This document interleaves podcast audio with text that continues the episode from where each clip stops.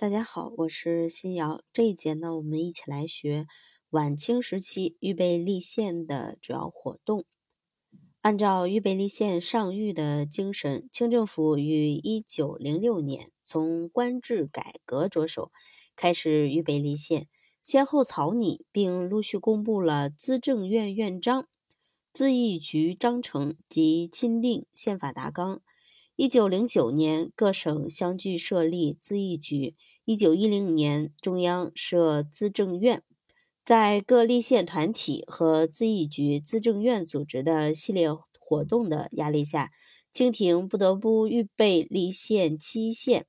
从九年缩短为五年，并开始接受立宪派们提出的主张，答应于一九一三年召开国会。并于国会召开前成立责任内阁。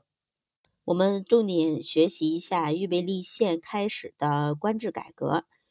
预备仿行宪政的第一道上谕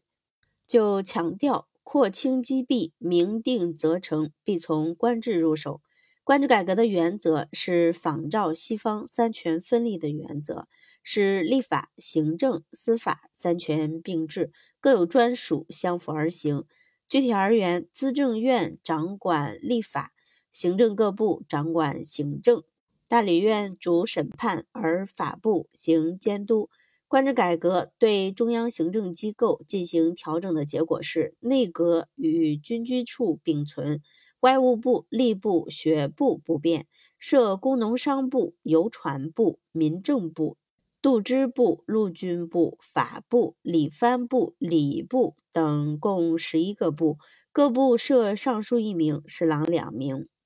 一九一一年五月，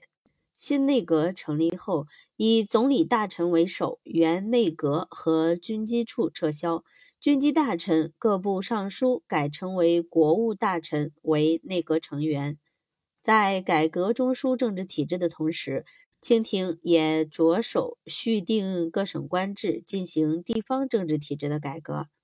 通过官制改革，清廷对各省、府、州、县的行政机构做了新的规定，使之与中央机构改革相适应，同时又达到了削弱地方督抚权力、加强中央集权的目的。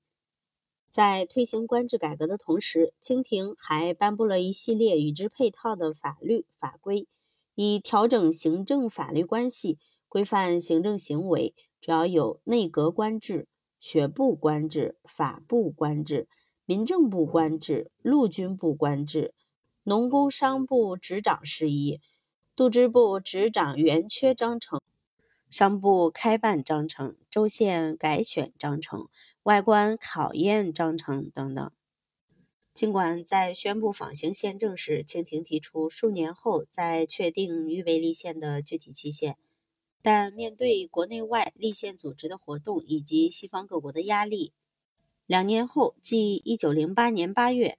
清廷就颁布了《钦定宪法大纲》。明确宣布预备立宪以九年为期，并明确以大纲为准则，正式实施宪政。钦定宪法大纲的颁布是预备立宪活动的关键步骤。钦定宪法大纲由宪政编查馆编定，共二十三条，内容包括君上大权和臣民权利义务两部分。君上大权是正文，共十四条；臣民权利义务是附录，共九条。钦定宪法大纲首先强调君权的地位和君主的神圣。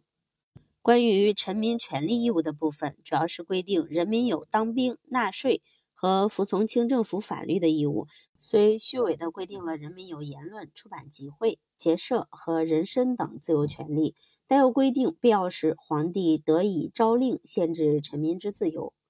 综上，我们可以看出，签订宪法大纲的重心仍然是维护君上大权，根本没有限制任何皇权。